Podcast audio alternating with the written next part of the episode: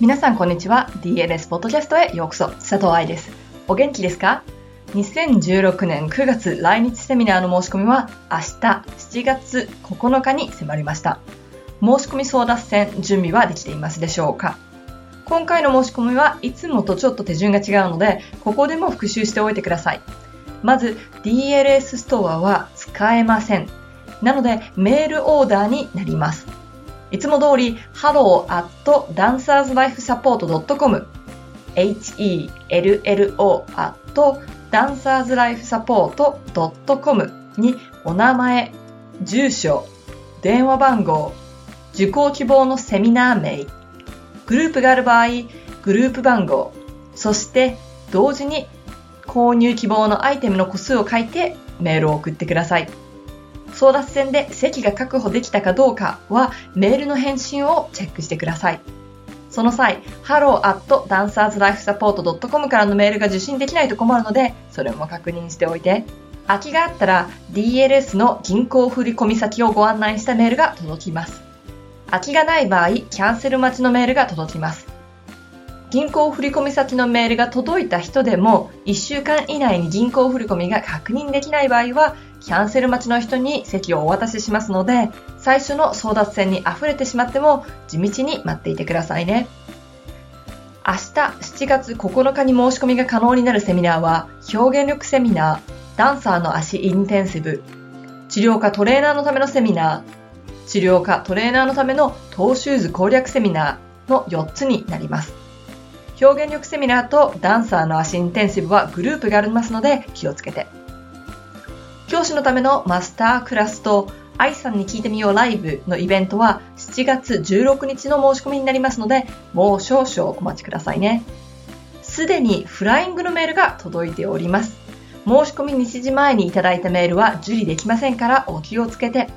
先にメールを作っておくのは大丈夫ですから、書き込みを終了させておいて、当日時間になったら送信ボタンを押してください。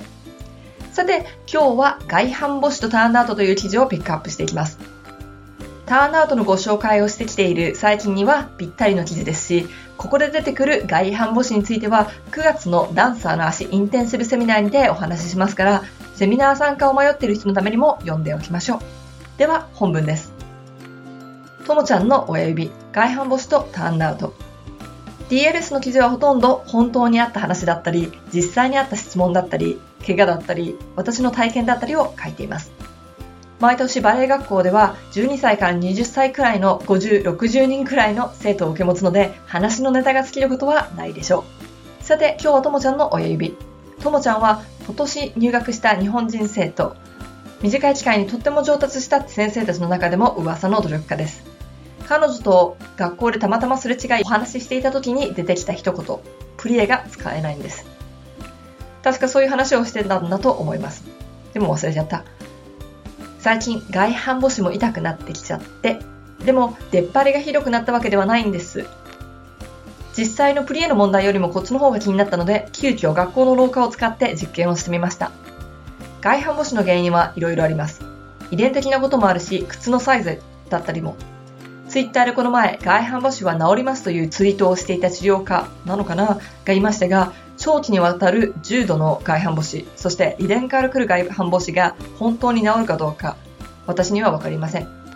側腕症もそうですが、癖や筋肉のバランスが悪くなり、元々の角度よりもひどくなって見える場合、その時は治療やリハビリをすることによって元の角度に戻してあげることはできます。そして進行性の場合、筋肉自体がコルセットのように働き、進行具合を緩める、もしくはストップしてくれるというのもわかります。若いダンサーの場合、まだ骨が成長してるから、今のうちに使い方を直してあげると、正しい方に関節が成長してくれるということもあるでしょう。どちらにせよ、強く踊るためには、親指はとっても大事ですからね。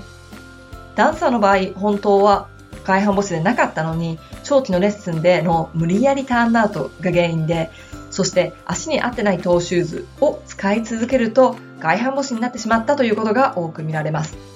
ともちゃんの足を研究してみましょう。他の指に比べて親指が短いのがわかります。そして親指と他の指たちの間が空いている形の足をしています。これが原因の一つ、そしてターンアウトの足を見てみると分かる通り、アーチは潰れ、足の指たちが無駄に頑張っているのが見えてきています。ここで実験です。実験1、親指を、右足の親指を正しいところに持ってきてあげました。結果、写真でわかるようにアーチが上がったのが見えてきます。ポッドキャストで写真をお届けすることはできないので、この実験結果の写真を見たい人は DLS のブログ、ともちゃんの親指、外反母趾とターンアウトというのをチェックしてみてください。実験に右足の親指を正しいところに置いたままで右足のターンアウトを減らしました。結果、親指から無駄な力がだいぶ抜けたのがわかります。足全体を見てみると、ふくらはぎが前に出てきて、ターンアウトができたのがわかります。もともと右足はターンアウトがしづらい方らしく、足のお皿を見たら左足の方がターンアウトしてるのが見えます。ただし、ふくらはぎの筋肉が前に回ってくれてるということは、先週のポッドキャストでお話ししたように、自分の力でターンアウトしている証拠です。写真ではわかりませんが、彼女はここら辺で嘘をなんて叫んでます。嘘をついてどうするのか。こんな小さいところにもターンアウトの秘密が隠れていたりするんです。彼女の場合、シューズの詰め物を変更し、足の親指の長さを揃えてあげるということ。親指と人差しの親指と人差し指の間に詰め物、トーセパレーターをして、しっかりと地面が押せるようにという外部からのコンディションのほか、自分でできることとしては、親指をしっかり使うようなコントロールエクササイズ、足の固有筋トレーニング、正しいところに重心を落とす練習などが必要になってきます。コアを鍛えたり、体幹を鍛えたりというのは大事です。ただね、自分の土台となっている足がしっかりとサポートしてくれなかったら、その上にしっかりとした体を置けなくなってしまうんですよ。だから、プレーがうまくできなかったり、アダージョでグラグラしてしまったり。テクニックの場合もそうですが、夏場、サンダル履きたいでしょ？痛みなく運動靴履きたいでしょ？そういう普通人間のレベルでも大事なこと。